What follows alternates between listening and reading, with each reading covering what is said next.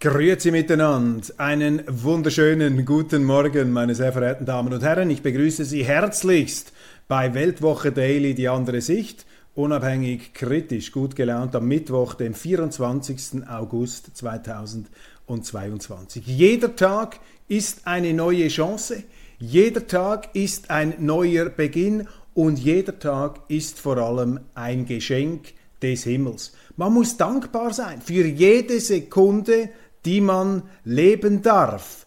Das Leben ist ein Geschenk, ein Geschenk und wir wissen gar nicht, wie wir dazugekommen sind. Wir können ja nichts dafür.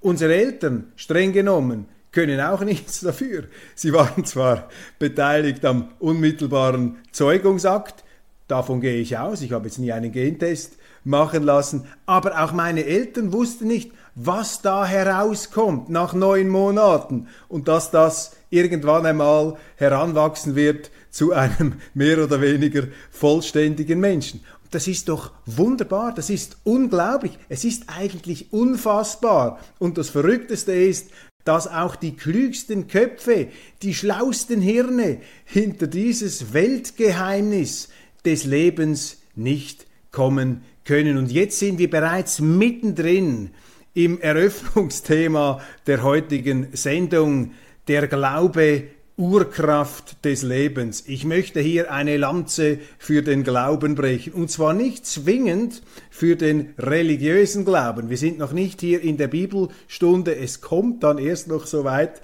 nach ein paar Minuten. Nein, der Glaube ist etwas ganz Zentrales. Und ich muss das vor dem Hintergrund äh, betonen, herausstreichen, dass für mich das Wort Glaube lange Zeit immer etwas suspekt war. Wenn ich das gehört habe, Glaube, die Gläubigen, dann habe ich immer an so eine Art Bibelgruppe gedacht, an äh, so religiös entflammte, sektenähnliche Gruppierungen, die da mit äh, verzückten, seligen Gesichtern auf uns Normalsterbliche fast etwas mitleidsvoll herabgeblickt haben, sie scheinbar im Besitz äh, höherer moralischer und äh, religiöser Bewusstseinszustände, wir hier die profanen Ungläubigen noch nicht auf dieser Stufe des Menschseins. Aber wenn wir uns anstrengen, so wurde uns signalisiert, dann können wir auch einmal diese Stufe erklimmen. Und dieses Frömmlertum, dieser Eindruck des Frömmlertums hat mir das Thema Glaube lange Zeit vergällt, verbunden auch noch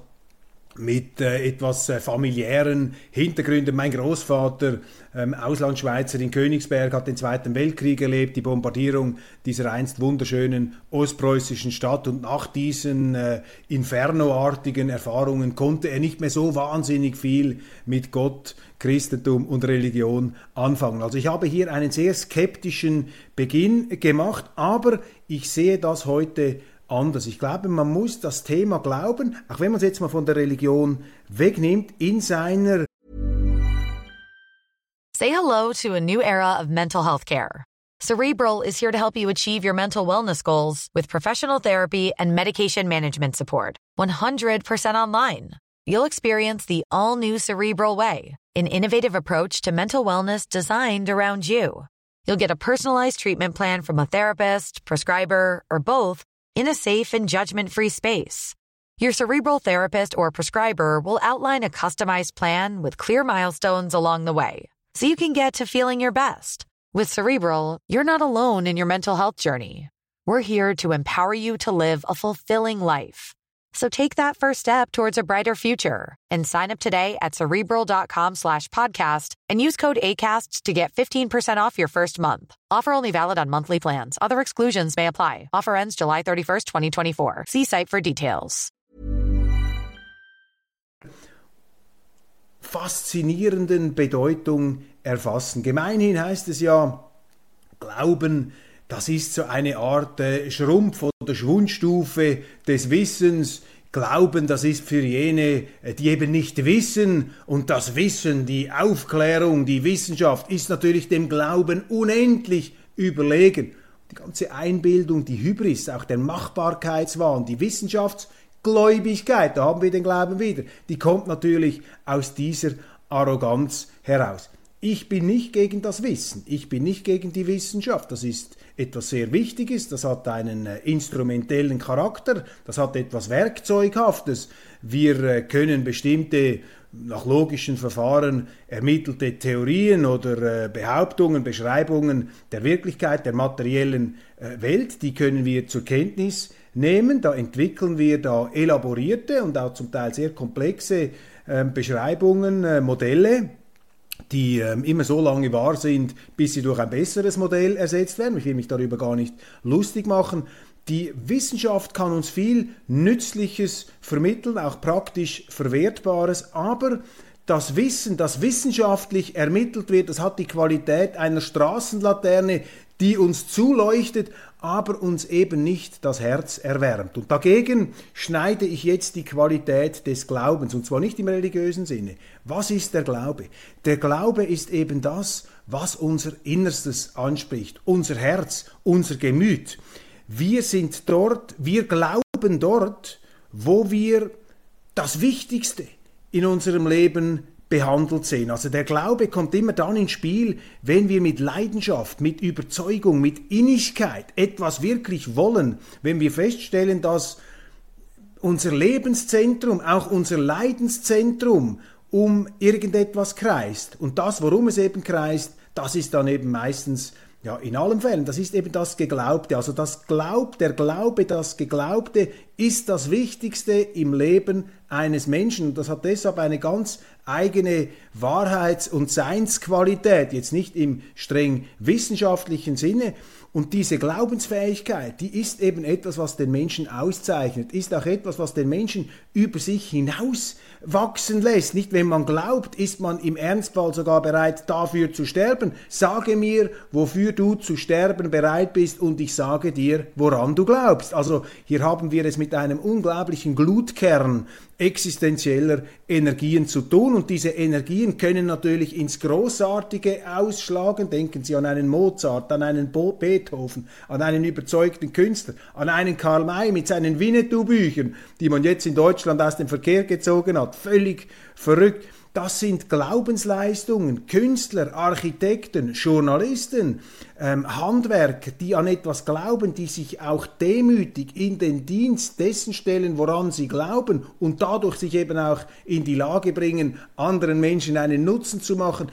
Das ist etwas, was wir beim Thema Glauben uns vor Augen führen müssen. Gar nicht zuerst einmal das ähm, religiöse, äh, das die göttliche Sphäre, aber ich glaube, man kann sagen, ohne den Glauben ist das Leben eine ziemlich trübselige Sache, eine ziemlich graue, eine ziemlich lauwarme Angelegenheit. Erst dort, wo wirklich geglaubt wird, ist der Mensch ganz bei sich, ist er im Schwebe- oder im Intensitätszustand ähm, höchster Anspannung und auch, man könnte sagen, einer Art kindlichen Freude und Unmittelbarkeit. Er verschmilzt dann geradezu mit dem, woran er glaubt. Aber umgekehrt auch. Ich meine, wenn Sie das dann nicht erreichen, dann leiden Sie, dann gehen Sie fast unter. Charlie Chaplin, der fantastische Filmemacher und Komiker, der hat gelitten wie ein Hund, bevor seine Filme fertig waren. Der hat Depressionen bekommen, auch wenn er ein Meisterwerk abgeschlossen hat. Er war völlig fertig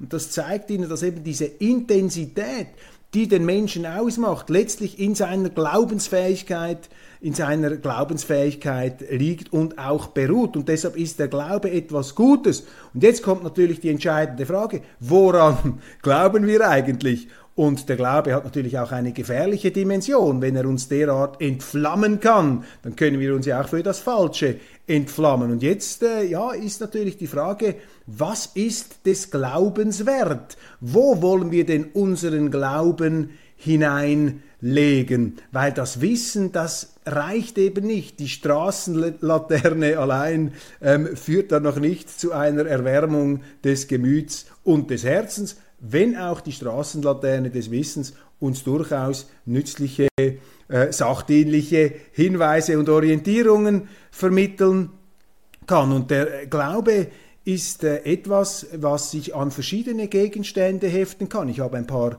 angesprochen. Und der Glaube kann sich aber auch an Vorurteile, an Aberglauben, an fürchterliche Ideologien heften. Ich meine, das haben wir gesehen im äh, 20. Jahrhundert.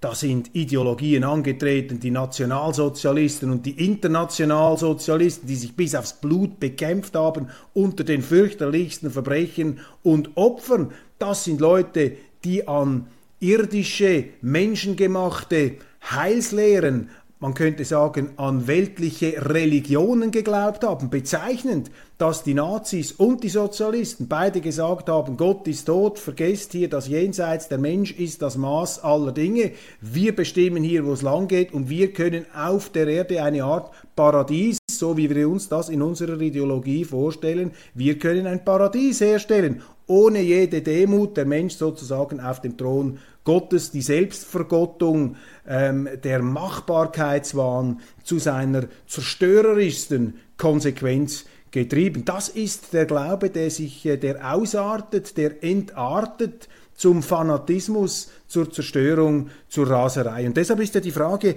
wie können wir diese menschliche Glaubensfähigkeit, die so etwas Wichtiges für uns ist, die so etwas Gutes ähm, auch bewegen kann, wie können wir sicherstellen, dass diese Glaubensfähigkeit eben nicht ins Böse ausartet, sondern ähm, ins Gute gelenkt, kanalisiert wird. Und ich glaube, an diesem Punkt äh, können wir nicht umhin, können wir nicht umhin, uns mit dem Christentum auseinanderzusetzen. Und das sage ich jetzt auch als jemand, der nicht in der Bibelgruppe und äh, im New Life in Jesus oder bei der Magenbrot-Fraktion oder in einem hochreligiösen Haushalt aufgewachsen ist. Ich will mich darüber gar nicht lustig machen. Ich meine, die Religion, das Christliche, ist eine der ganz großen Errungenschaften, ähm, Entdeckungen des Menschen, dass er äh, sein Verhältnis zu Gott auf diese Art hat definieren können. Also wenn wir mit dem Glauben uns beschäftigen, dann beschäftigen wir uns irgendwie mit der Frage, wie der Mensch sein Verhältnis zu höchsten Idealen, zu wirklich wertvollen höchsten Dingen interpretiert.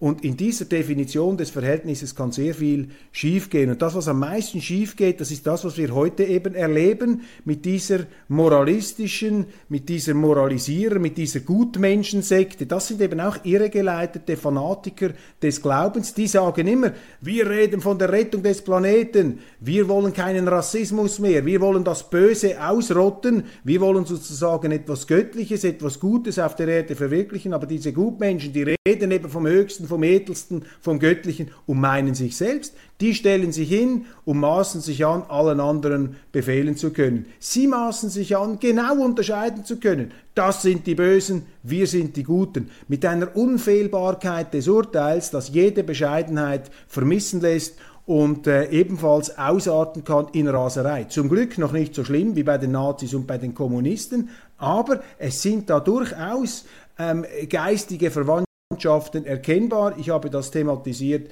bei diesen Dreadlock-Debatten da, bei dieser kulturellen Aneignung, wo man im Namen des Antirassismus im Grunde hochrassistisch argumentiert und den Menschen, den Künstlern verbieten will, sich von anderen Kulturen inspirieren zu lassen, also sozusagen der Inbegriff der Intoleranz und des Nationalistischen. Jetzt ist noch dazu gekommen eben, dass man diese Winnetou-Kinderbücher verbietet, weil diese Karl May Vorstellungen Nordamerikas und der Indianer äh, nicht sozusagen dem neuesten Stand der historischen Forschung über das Dasein der damaligen indigenen nordamerikanischen Bevölkerung entspricht. Wegen so einem Wahnwitz wird das jetzt äh, angegriffen und die Verlage und die Kulturveranstalter knicken ein, weil sie Angst haben, weil eben diese tyrannischen Gutmenschen sich da immer vehementer und fürchterlicher ausbreiten. Also in diesem Religionsverständnis, im Gutmenschenverständnis, das eben das Gegenteil von gut ist, ist auch der Gutmensch das Maß aller Dinge. Seine Moral ist das Maß aller Dinge. Er anerkennt über sich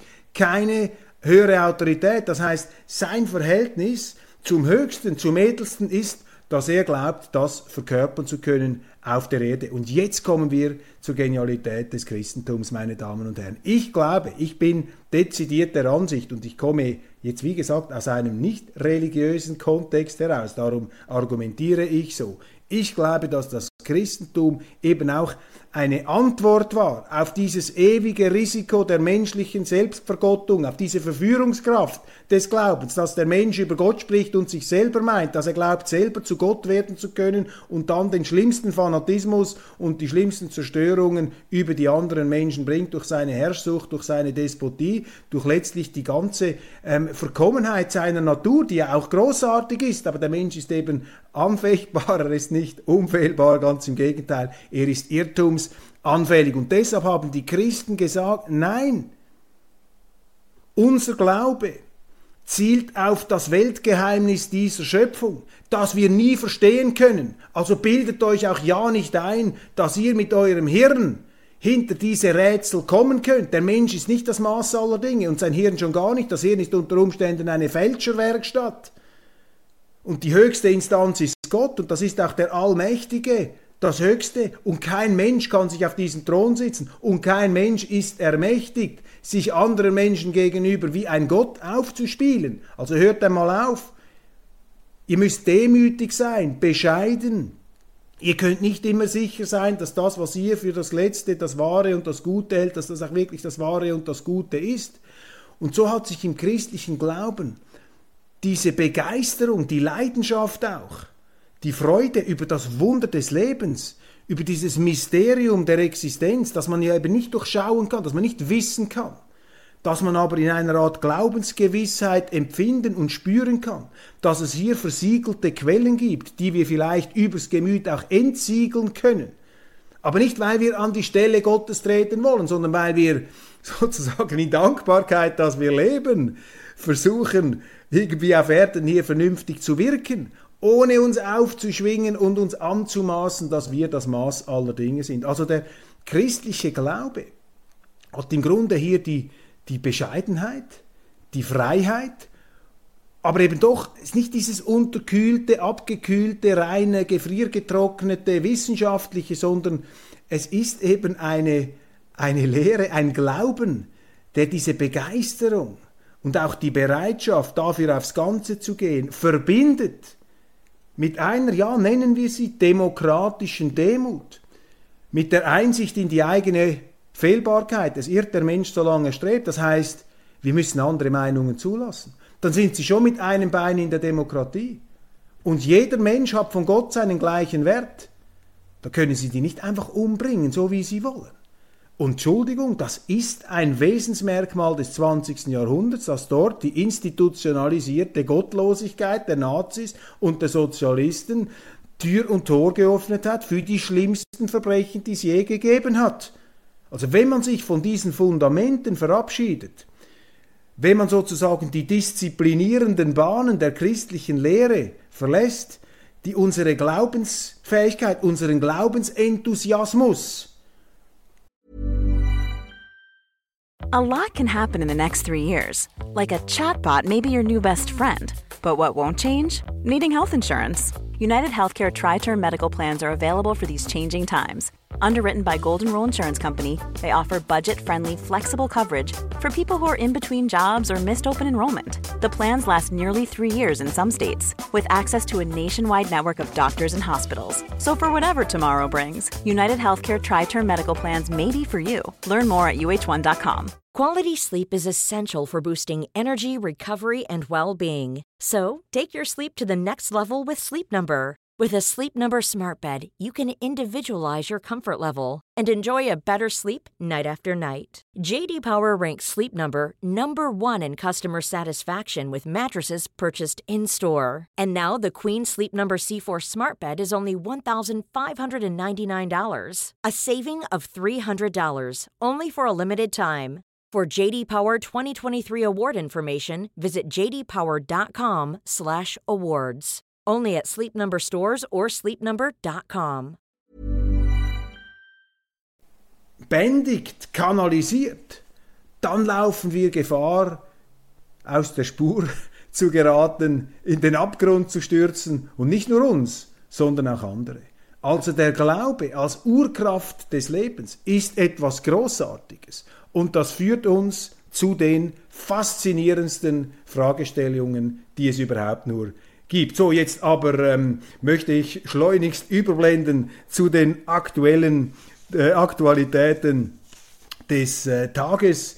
Äh, was läuft, was haben Sie in den Medien verpasst oder allenfalls nicht verpasst? Es bewegt sich etwas in der Energiepolitik. Die SVP, vertreten durch ähm, Nationalrat und ehemals äh, Parteipräsident äh, Albert Rösti, dem ja auch äh, Bundesratsambitionen nachgesagt werden. Da schadet es nicht, wenn er mit der Linken, die ihn dann auch wählen muss, äh, wählen müssen, wenn er mit denen etwas zusammenspannt. Aber egal, wir wollen hier nicht moralisieren. Albert Rösti zusammen mit Roger Nordmann, das neue Dream Team nach der Delegiertenversammlung der SVP in Zug, wo ich ein Podium moderiert habe, ich hier also sozusagen als der Paarberater. Die beiden spannen jetzt offenbar zusammen um im Bereich Wasserkraft in der Schweiz das äh, herrische, das despotische Verbotsregime etwas zurückzufahren, damit wir die Wasserkraft besser nutzen können. Dann Gerhard Pfister, der Mitte.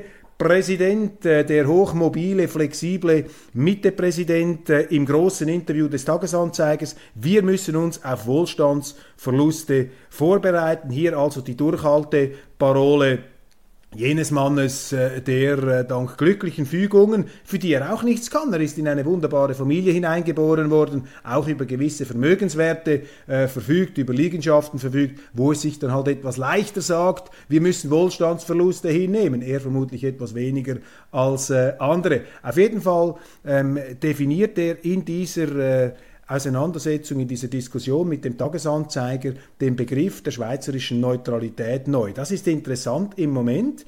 Ähm, wir haben darüber schon gesprochen. Die Schweizer Politiker sind jetzt mehrheitlich dabei, die Neutralität zu versenken, zu beerdigen. Aber das können sie nicht zugeben, weil sie wissen, dass der Begriff Neutralität sehr hoch im Kurs steht in der Schweiz, über 90 Prozent Zustimmung. Also, das ist der Trick. Verbindet man die Neutralität mit Adjektiven kooperative Neutralität, aktivistische Neutralität, äh, was auch immer. Das meiste ist dann am Schluss das Gegenteil von Neutralität.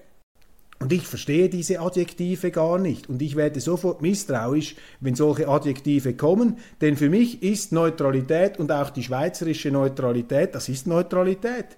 Keine Parteinahme, keins von beidem. Und man muss hier auch nicht in so abstrakte, sterile, juristische fachchinesische ähm, Debatten hineinspringen. Man kann einfach sagen, neutral heißt, dass die Schweiz sich an keinen Konflikten Dritter beteiligt, weder wirtschaftlich noch militärisch und wenn man sich nicht beteiligt, wenn man neutral sein will, dann gebietet die Neutralität auch Zurückhaltung in der Kommentierung. Sie können ja nicht neutral sein, wenn Sie dem anderen immer sagen, du bist ein Böser, du bist ein Verbrecher, du bist ein Aggressor, du bist das allerletzte. Dann sind Sie ja nicht mehr glaubwürdig neutral. Dann beteiligen Sie sich ja zumindest an der verbalen Kriegsführung. Aber das ist mittlerweile völlig der Damm gebrochen in Bern und man merkt gar nicht, wie man die Schweiz hier zur, äh, zum Zielobjekt, zum Zielobjekt auch ähm, kriegerischer Handlungen macht. Selbstverständlich, wenn sich die Schweiz an der Kriegsmaschinerie, auch an der wirtschaftlichen gegen Russland beteiligt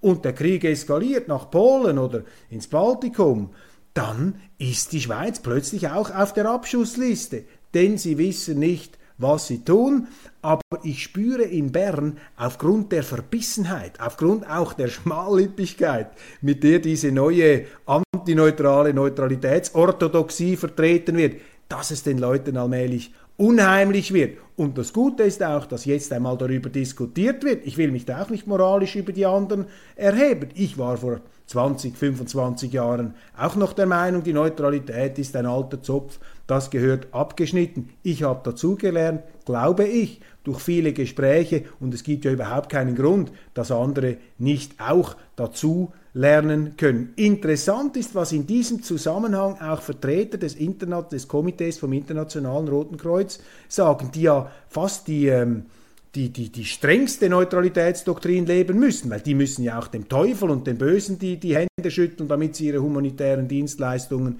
erbringen können. Die sagen also, die Vertreter des IQRK, von denen ich höchsten Respekt habe, auch vor dem Chef, der jetzt dann bald abtritt, Peter Maurer, großartiger Mann, ähm, die sagen natürlich, ähm, wenn wir die Neutralität auch verbal ritzen, dann setzen wir uns Gefahren aus im Feld. Und ich meine, dass die Schweizer Politik, der Bundesrat, der sollte auf diesen heiligen Gral der Neutralität hören, auf das IKRK. Heiliger Gral ist jetzt ein bisschen hochgehängt, ich will es jetzt da nicht ins äh, Kathedralenhafte äh, übersteigen, aber man sollte doch über dieses, man sollte auf dieses IKRK hören, aber Gerhard Pfister ist jetzt der Mann, das ist fast der äh, dominierende Stichwortgeber in den Mainstream-Medien, der Tagesanzeiger, die NZZ sind total begeistert von Gerhard Pfister und auch von Thierry Burkhardt, der ja sogar Waffen liefern will, was ja eine völlige Verrücktheit ist mit diesen Waffen bricht die Schweiz sogar das Neutralitätsrecht, also den, den harten militärischen Kern des Ganzen. Aber das reicht nicht, um diese Neutralität zu verstehen. Aber eben äh, die Journalisten hier auch mit Nachholbedarf.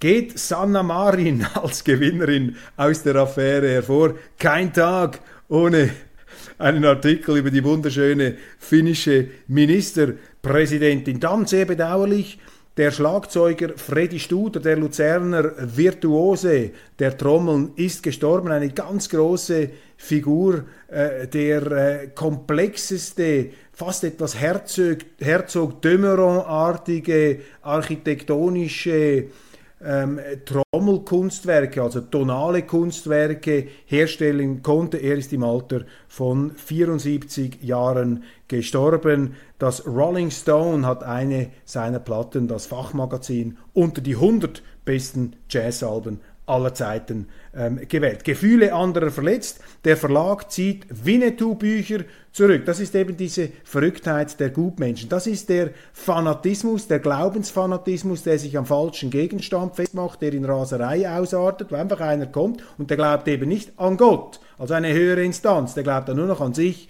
und an seine Weisheiten und die sagen, diese Winnetou-Bücher, das geht nicht, ich bin der Gute, ich sage, was Rassismus ist, das muss weg. Eine ganz gefährliche, latent totalitäre ähm, Ideologie, die da verbreitet wird. Game of Thrones, äh, die Fortsetzung House of the Dragon in aller Munde, Zuschauerrekord. Ich konnte noch immer nicht mein Sky-Abo wieder aktivieren, muss da noch ein paar Tasten drücken, habe den Film noch nicht gesehen, lese die Besprechungen, da wird viel hineingedeutet, viel hineingerätselt. Man spürt eine gewisse Enttäuschung. Es ist nicht mehr so fulminant wie die erste Staffel. Immer noch interessant. Wissen Sie, das für mich überzeugende an Game of Thrones damals, neben der ganzen ähm, Großartigkeit der Kostüme, der Figuren, der Gestalten, also letztlich der literarischen Vorlage und ihrer sehr kongenialen Umsetzung, das war einfach dieses herrlich politisch Unkorrekte. Nicht die Guten haben immer gewonnen, sondern es konnte eben sein, dass der Gute gleich als erster weggerafft wurde